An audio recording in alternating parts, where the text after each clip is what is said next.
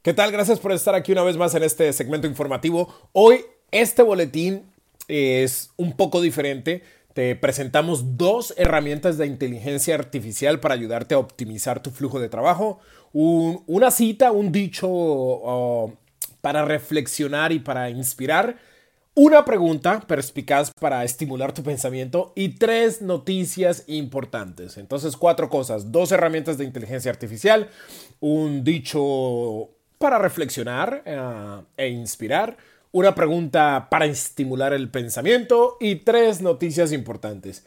Las dos herramientas de inteligencia artificial, ahí van. La primera se llama Elicit. E-L-I-C-I-T.org.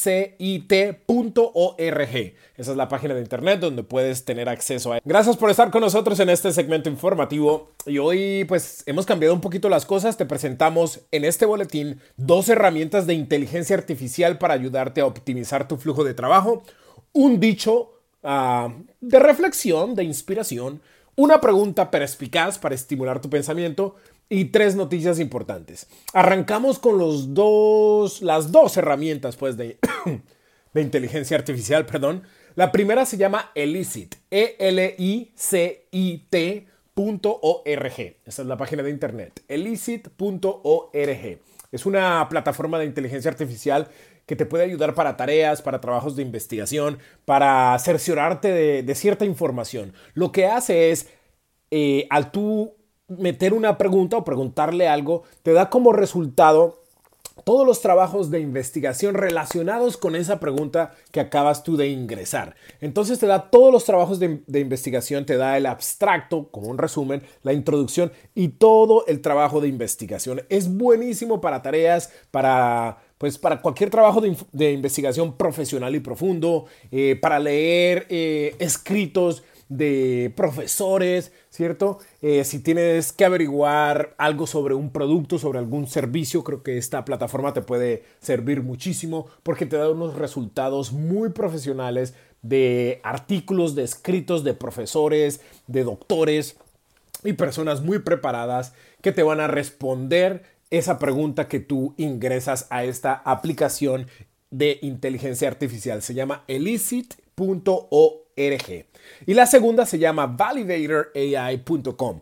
Validator, o sea, V-A-L-I-D-A-T-O-R-A-I.com. Validatorai.com.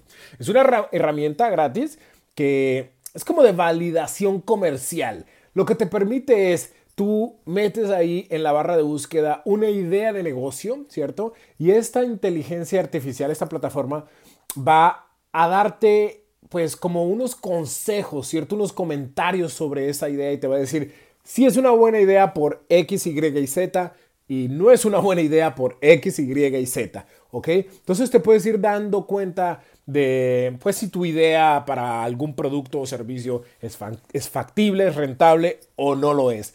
Eh, yo he estado jugando con ella, este, es un poco difícil obtener, pues, unos, unos resultados unos comentarios positivos pero sí es un poco veraz, o sea, te va a decir exactamente, mira, esto es bueno porque tiene un mercado grande o tienes que ser más específico. Normalmente nuestras ideas de negocio pues son demasiado grandes, ¿no? y, tenemos que irlas eh, reduciendo, reduciendo, reduciendo hasta un punto que pues que nuestra idea pueda servir para un nicho, para, para un grupo de personas reducido, ¿cierto? De pronto quiero ayudar a todas las mujeres que tienen negocios pequeños en el área de California y bueno, ir reduciendo, reduciendo, reduciendo para que tu negocio sea un poco más factible y más rentable. Esta aplicación te va a ayudar a pues a eso, a, validar tu idea de negocio. Validatorai.com. validator es en inglés, o sea, V-A-L-I-D-A-T-O-R-A-I.com,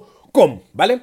Y la pregunta del día es, ¿cómo ha afectado el uso de la tecnología eh, nuestro sentido de identidad y nuestra relación con los demás. Es muy importante esta pregunta ah, y que se la pregunten ustedes mismos, ya que pues la tecnología nos permite, por ejemplo, enviar mensajes de texto en vez de hablar por teléfono, ¿cierto? Nos permite ver lo que están haciendo las personas en páginas sociales y ya muchas veces no sentimos la necesidad de, de contactarnos con ellos, de ver si les está yendo bien, si les está yendo mal, ¿cierto? ¿Por qué? Porque creemos que por las fotos, los videos que, suben en las páginas sociales ya les está yendo bien automáticamente, pero no es cierto.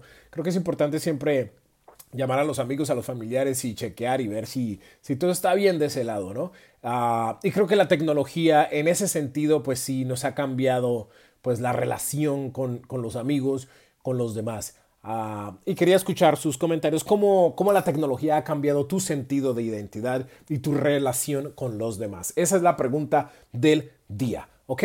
Y bueno, las tres noticias importantes de la semana. La primera es que eh, Ethereum ha sido clasificada por un juez de Nueva York como una, una seguridad, como algo como si fuera eh, eh, una como, como, si fuera parte del stock market, ¿me entiendes? O sea, prácticamente lo han clasificado como si fueran shares de una compañía de un stock market y esto le ha dado durísimo al mercado de las criptomonedas, ha, ha caído un 7% en las últimas 24 horas. Eh, esta clasificación eh, no es ya pues sellada, no es escrita, no está firmada, pero podría venirse una avalancha de regulación para las criptomonedas que puede afectar el precio de estas. Así que toca estar muy pendientes de todas estas regulaciones porque la segunda noticia del día también está relacionada con regulación y es que el presidente de Estados Unidos, Biden, incluyó cambios en los impuestos a las criptomonedas en la solicitud del,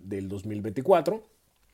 Así que el presupuesto, el presupuesto por el presidente incluye una disposición ah, que sometería a las criptomonedas a reglas de venta de lavado. En otras palabras, si tú estás comprando y vendiendo de manera muy rápida, es posible que tus impuestos suban en cuanto a las ganancias que tengas de esta, del trading, de, las, de la venta y compra de estas criptomonedas.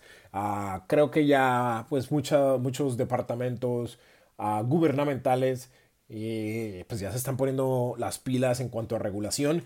Mucha de esta regulación ah, en la industria de las criptomonedas puede dañar un poco o alentar la innovación de esta tecnología que es maravillosa, pero obviamente a los bancos, a los gobiernos no les gusta mucho.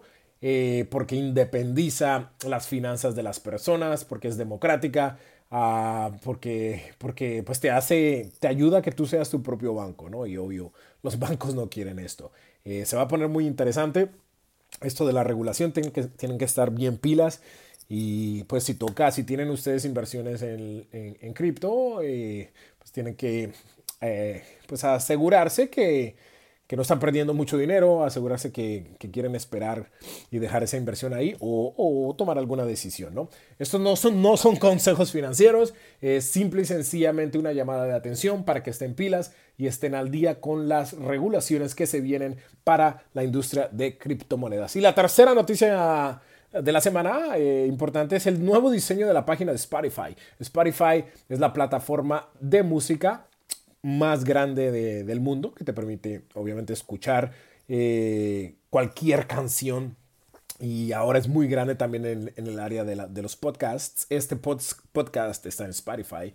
Y están cambiando su diseño y lo están convirtiendo más como TikTok, Instagram y YouTube. O sea, te va a permitir ser un poco más social dentro de la, de la, plataforma, perdón. Te va a permitir ver videos cortos, videos largos. Eh, van a permitir eh, que terceros suban fotos y videos. En otras palabras, quieren competir un poquito más con estas aplicaciones sociales como TikTok, Instagram y YouTube porque solamente tenemos 24 horas en el día y obvio, eh, mucha gente pues está descubriendo música, está pegada en estas aplicaciones sociales y Spotify siente que, que, están perdiendo un poco de terreno en cuanto a la atención de los usuarios, ¿vale? Ok, perfecto, pues ahí están las noticias. Para más información pueden entrar a aprendeconyaro.com, aprendeconyaro.com. Gracias.